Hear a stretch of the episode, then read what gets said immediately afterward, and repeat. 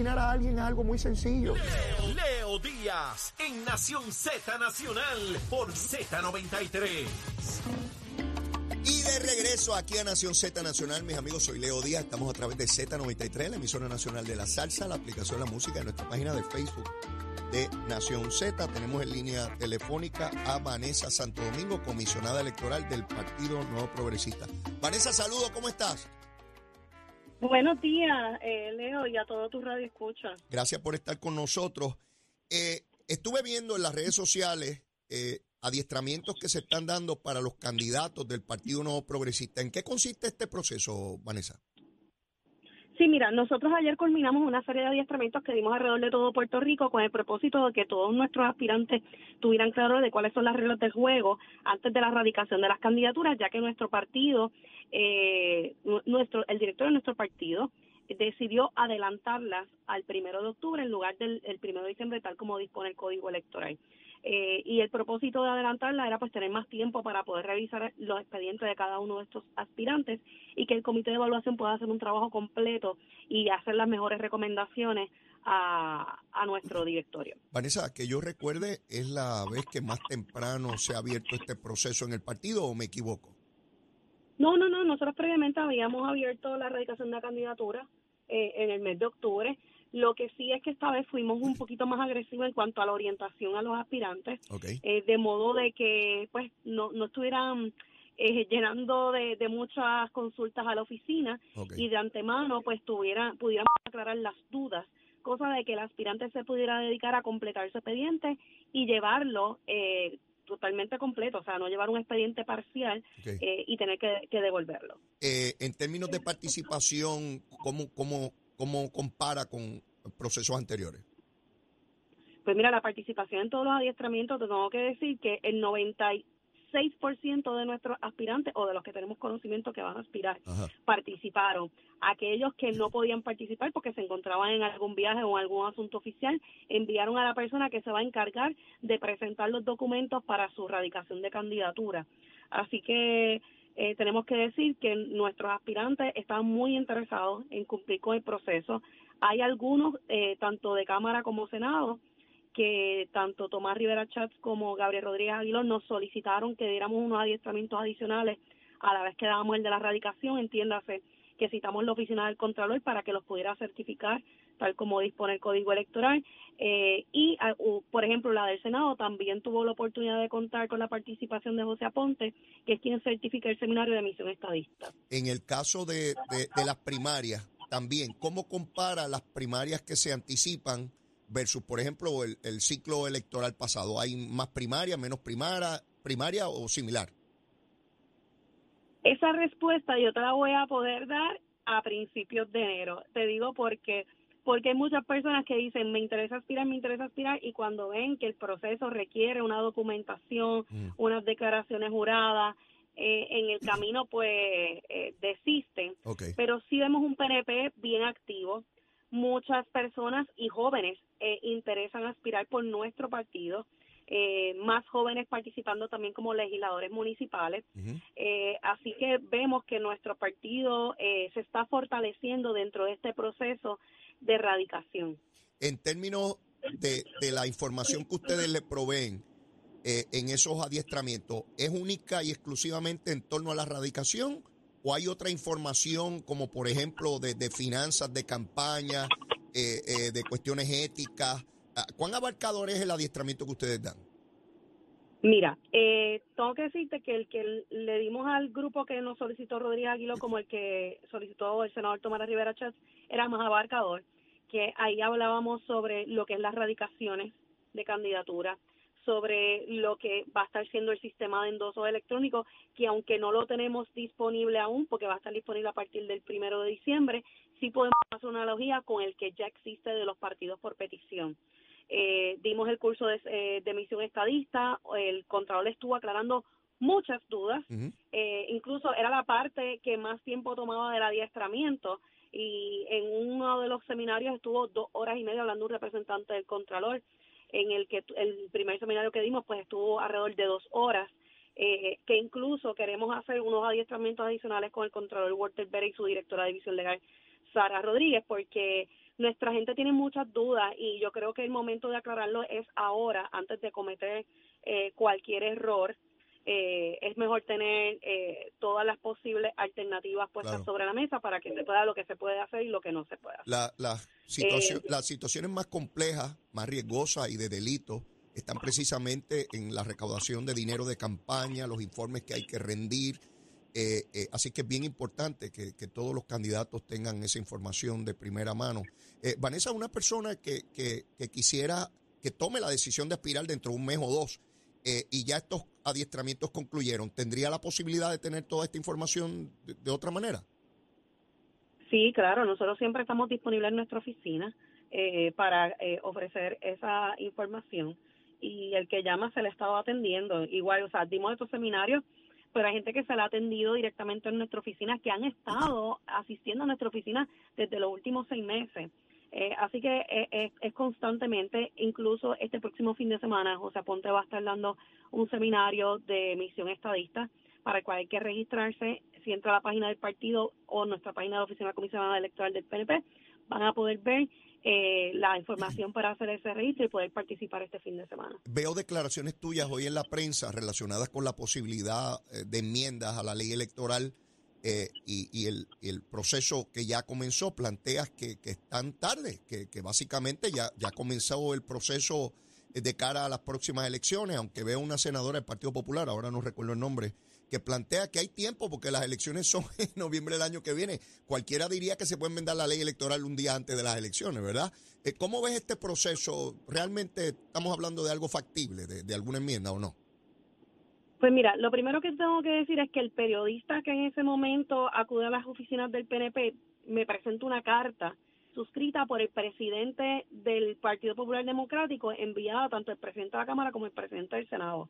Esa carta nunca fue cursada a esta servidora, eh, así que no tuvimos ni siquiera gran tiempo para poder revisarla. Pero sí, eh, lo que hemos estado diciendo consistentemente es que aquí las reglas de juego, pues ya, ya estamos trabajando con ellas, ya estamos presentando la erradicación de las candidaturas.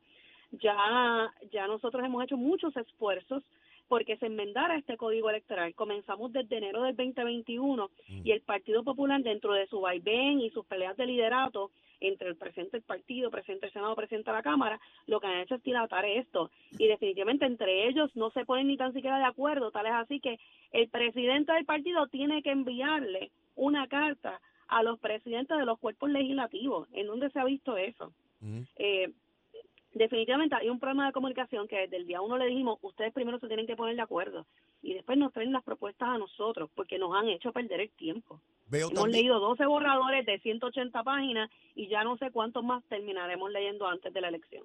Eh, se plantea también hoy en la prensa que se están tomando las medidas en la Comisión Estatal de Elecciones de manera que no se incurra en la mismo tropiezo que en la primaria eh, pasada. ¿Te sientes satisfecha de lo que se ha logrado hasta el momento y confiada en que no haya ese mismo problema? Sí, mira, precisamente una de las enmiendas que promovíamos desde nuestra oficina era que los reglamentos y manuales estuvieran aprobados un año previo a la elección.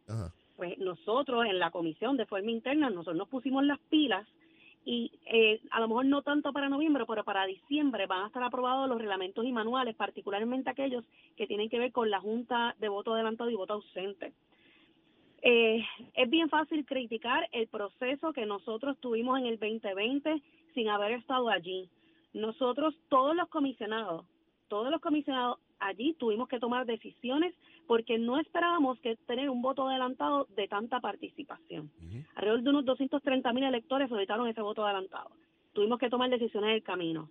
Esa experiencia nos ha ayudado a redactar estos reglamentos y manuales, de forma de que aquellas cosas que nosotros tenemos que mejorar en cuanto a la organización y la estructura, podamos hacerlo ahora. Esa, ese voto, ese voto las enmiendas del código ya no son tan necesarias. Ok, la, o sea que vamos, de no aprobarse nada, estamos con la misma ley que había eh, en la elección pasada. Eso es así. Sí, mira, y Leo, lo que siempre dije, lo que les interesa al resto de los partidos es reglamentar. La reglamentación no se da en un código o en una ley especial. Tú y yo lo sabemos. ahí es que tú estableces el macro El micro, lo procesal, tú lo estableces los reglamentos y los manuales y lo hemos estado atendiendo con mucho tiempo de anticipación. El domingo se propone erradicar en el primer día hábil que, estableció el Partido Nuevo Progresista para las candidaturas. El gobernador de Puerto Rico, Pedro Pierluisi, radica su, su candidatura. Eh, para la primaria a la gobernación, ¿el PNP está listo para llevar a cabo esa primaria? En términos de estructura electoral. Eh, sí, mira, y tengo que decirte que estamos tan listos que desde el mes de agosto el directorio de nuestro partido aprobó el reglamento de primaria y lo que va a regir el proceso de escrutinio también. Nosotros queríamos que todos los aspirantes tuvieran las reglas de juego con suficiente anticipación a la radicación, para que nadie dijera que cambiamos las reglas de juego una vez la gente empezó a radicar. Y mi recuerdo, de, mi recuerdo de esa votación es que estaba la comisionada residente y ella no, solo, no solamente votó a favor, sino que fue la que secundó en la aprobación de, esa, de ese reglamento. O sea que aquí no debe haber discusión alguna en cuanto a las reglas de juego para la primaria. No debe de haber, eh, se tuvo la oportunidad de la discusión y la votación fue unánime. Okay. Y se circuló ese reglamento con tres días de anticipación, de suerte que el que tuviera que presentar alguna enmienda lo pudiera hacer con tiempo, se pudiera discutir el impacto de la misma y allí todo transcurrió con completa normalidad. Cuando se radican los documentos esos para candidaturas de primaria, eso se hace en, en, el PNP, no en la Comisión Estatal de Elecciones, ¿verdad? Esos documentos de este periodo que se abre en octubre. No, la radicación se va a hacer en nuestra oficina, eh, que ahí es que donde se tiene que presentar el, el, expediente completo y una vez se revisa todo ese expediente, para el primero de diciembre comenzamos el proceso con la Secretaría de la Comisión en presentar cada uno de esos expedientes. Cuando dices mi oficina, es la oficina que está en la Comisión Estatal de Elecciones en el edificio de Atorrey. Correcto, en el piso 9. Ok, y una vez se radica ahí, entonces el PNP comienza el trámite de evaluación que debe, que debe tomar tan, cuánto, cuánto más o menos toma el, del momento en que un candidato radica. Una vez el candidato radica, el comité de evaluación tiene cinco días para evaluar ese expediente. Mm. Eh, ya nosotros hemos hecho las gestiones pertinentes para que el comité esté disponible para llevar a cabo esas reuniones y en caso de que sea necesario solicitar información adicional de cada uno de estos aspirantes, se pueda hacer. Eh, mira, la experiencia fue que en las últimas elecciones especiales que hemos tenido, nuestro comité de evaluación está siendo más riguroso por obviamente eventos que tuvimos durante el año 2022, 2021, en el cual pues estamos se está evaluando eh, bien exhaustivamente las finanzas de cada uno de estos aspirantes para evitar conflictos como los que hemos tenido anteriormente. Claro, debo entender que tendrán más de un comité de evaluación porque eso es una avalancha de candidatos. Bueno, el comité de evaluación está compuesto por, eh, si mal no recuerdo, son cinco miembros. No obstante, hay unos comités técnicos que están evaluando de que la documentación eh, sea completa, hacer eh, algunas notas, pero la evaluación la hace ese comité. En términos de, de las personas que intervienen en este proceso en cuanto a funcionarios de, de, colegios de, de primaria, de, de cuántas personas estamos hablando que intervienen en ese proceso el día de la votación? Eh, para el 2020 tuvimos alrededor de 23 mil funcionarios, coordinadores y comisionados locales trabajando directamente con la elección. Okay. Eh, no obstante, ahora mismo nos encontramos en un proceso de consolidación de los centros de votación y de, la, y de las unidades, lo cual nos va a llevar a reevaluar cuántos funcionarios necesitamos. Lo que sí te puedo decir es que ya tenemos 15.500 funcionarios listos para estar trabajando tanto para nuestra primaria como para la elección. En términos de tecnología, también leía hoy que están a punto de comprar o obtener este, eh, iPads o, algún equipo electrónico donde la gente se, se registre como elector. Explícame un poco de eso para que la gente ya sepa con, qué, con qué se va a enfrentar. Mira, nosotros nosotros tenemos muchos procesos tecnológicos que están corriendo. Eh, el código electoral establece que los tenemos que implementar para esta próxima elección. Eh, las tabletas que se están adquiriendo es para la, lista de votación electrónica, que se conoce como el e-poll book. Eh, esa es una de, los, de las subastas que tenemos pendientes en la comisión. Ya se mandó a configurar el sistema. Eh, también tenemos plataformas o módulos que se van a adherir al registro electrónico de electores. Cuando, cuando, Vanessa, cuando tú dices el registro de electores, ¿qué es eso? ¿Dónde la gente va a ver eso? El registro electrónico de electores es una plataforma en la que el elector va a poder entrar desde su teléfono, desde su computadora, para poder hacer transacciones en línea. Oh. Eh, entiéndase la inscripción, la transferencia, la reactivación, la inactivación de su asiento electoral. Eh, eso es lo que lee y tiene una modalidad en cual vas a poder solicitar también tu voto adelantado. Y eso es para, para todo elector, no importa el partido político, ¿verdad? Eso es para la Comisión Estatal de Elecciones, entiéndase que es una es algo que va a utilizar todo elector. Ah. Esta herramienta, sí. y, y, es que, es que hay, hay que insistir en esto, este código electoral no es para los partidos políticos, ese es el mensaje que se quiere llevar. Este código electoral que se aprobó en el 2020, en realidad responde a las necesidades de la tecnología que, el elector está exigiendo mm. para tener un fácil acceso a lo que es la democracia. Eh, quieren pintarnos otra cosa, porque quieren eh, que, nuestro sistema siga siendo arcaico. Pero este código electoral lo que hace es mover a la comisión a un mundo tecnológico eh, sin precedentes de los países que yo he estado visitando para observar las elecciones no tienen todas estas herramientas que nosotros estamos utilizando simultáneamente. O sea, que podríamos decir que Puerto Rico está a, la vanguardia en cuanto a tecnología en procesos electorales de, de las jurisdicciones que tú has visitado. Correcto. Lo único que tengo que decirte es que debemos de ir mirando que las máquinas de votación electrónica deben de ir cambiando porque hay unas que, que tienen otras mejores alternativas en el mercado. Ya nuestros comisionados tuvieron la oportunidad de verlas en un congreso que tuvimos hace unos meses atrás y yo confío que para no para esta elección, pero para otra próxima elección podamos empezar a ver otras alternativas que tenemos en que el elector pueda votar más fácilmente y la programación de la máquina sea más efectiva y menos costosa. Perfecto. Vanessa, agradecido enormemente de la información que nos provee, ya que el próximo lunes comienza eh, este proceso en el Partido Nuevo Progresista. El Partido Popular comenzará el 16, tengo entendido, este, este mismo proceso. Sí, entiendo que sí, porque es que ellos todavía no han terminado su proceso de reorganización. Estuve viendo que en el día de ayer estaban llevando a cabo elecciones de presidencia municipal a estas alturas del juego, así que obviamente no están preparados para iniciar desde ya lo que es la apertura de las radicaciones. ¿Cómo no? Gracias, Vanessa. Encantado de tenerte. Buen día. Seguro que sí. Igual. Vanessa Santo Domingo, comisionada electoral del Partido Nuevo Progresista, dándonos información del proceso que comienza el próximo lunes. El Partido Popular debería estar eh, eh, haciendo lo propio eh, ya a mediados del mes de octubre para evaluar todos los candidatos lo, lo, mejor posible.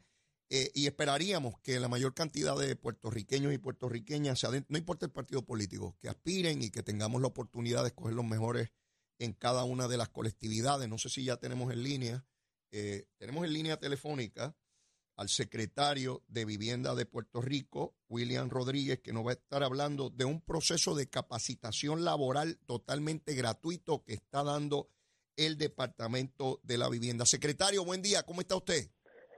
Buen día, Leo, y buenos días a todas las personas que, nos están sintonizando. Bueno, pues nos llega información de que el Departamento de la Vivienda está encargado de este esfuerzo de capacitación laboral y yo quisiera que usted nos diera detalles sobre el mismo. Pues mira, Leo, esto es parte de todas estas asignaciones federales que llegaron a Puerto Rico tras el paso de los distintos eh, desastres naturales que han ocurrido. Sí. Eh, y como parte de esos desastres, pues tú sabes que hubo un se desencadenó una serie de hechos que impactó la economía de Puerto Rico y más recientemente, pues tú sabes que hay muchos proyectos de reconstrucción a través de toda la isla y necesitamos más fuerza laboral. Así que con ello en mente creamos el programa de capacitación laboral, que como bien tú mencionas es totalmente gratuito y tenemos centros eh, educativos y de organizaciones sin fines de lucro a través de todo Puerto Rico ofreciendo estos servicios. ¿Y qué clase de capacitación se da en estos seminarios? Pues mira, hay, hay muchísimas disciplinas, estamos hablando de que queremos atraer personas que están ahora mismo fuera de la fuerza laboral o que están en la fuerza laboral pero que quieren eh, obtener algún tipo de eh, capacitación en alguna de estas disciplinas para poder entonces moverse a ellas o mejorar en esa línea de trabajo. Estamos hablando que, estamos enfatizando en lo que es construcción, todo lo que es mano diestra en la construcción, plomería, albañilería, electricidad, carpintería, entre otras. Y como tú bien sabes también que ha aumentado muchísimo el tema eh, del turismo en Puerto Rico, así que también tenemos capacitación en esa eh, disciplinas, en las disciplinas del turismo, pero también en tecnología, salud, que es tan importante, también tenemos capacitación en esa área y muchas otras. ¿Dónde, dónde se toman estos cursos?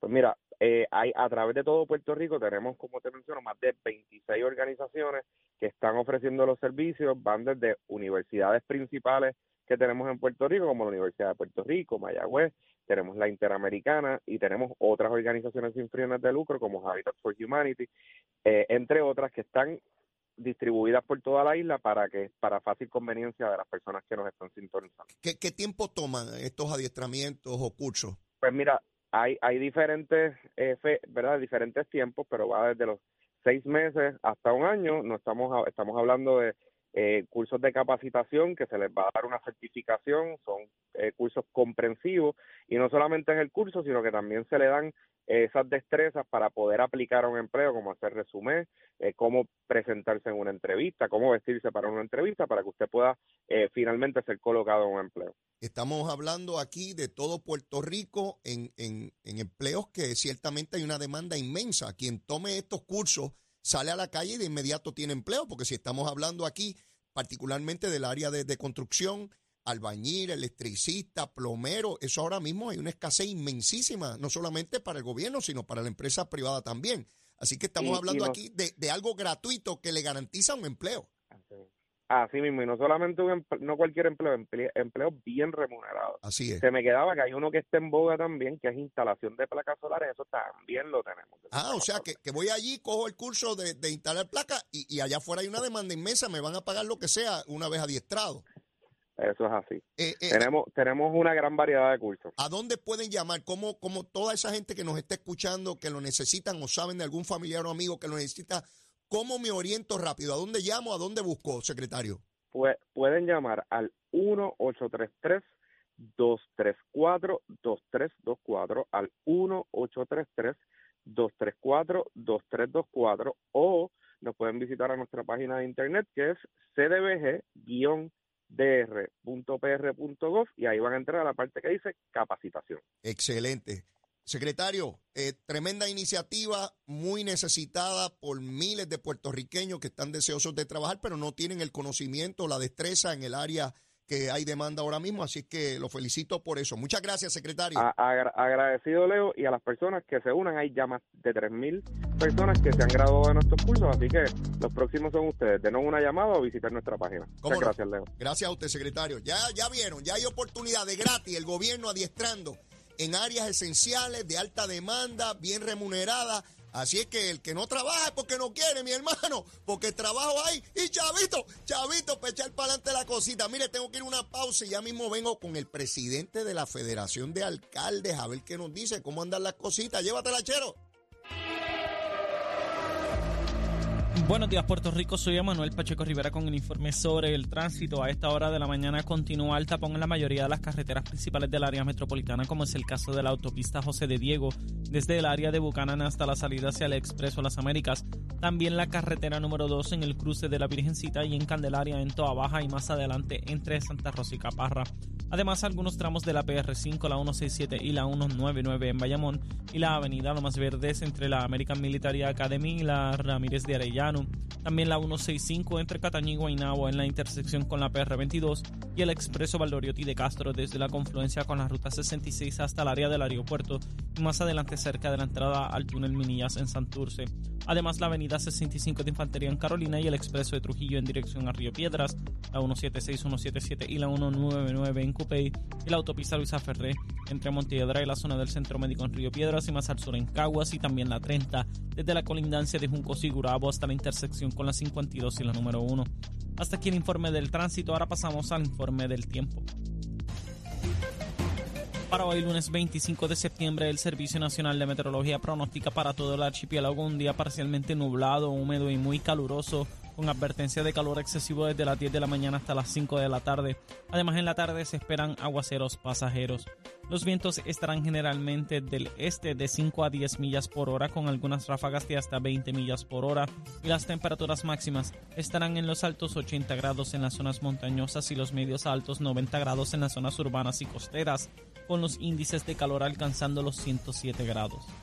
Hasta aquí el tiempo, les informó Emanuel Pacheco Rivera. Yo les espero en mi próxima intervención aquí en Nación Z Nacional, que usted sintoniza a través de la emisora nacional de la salsa Z93.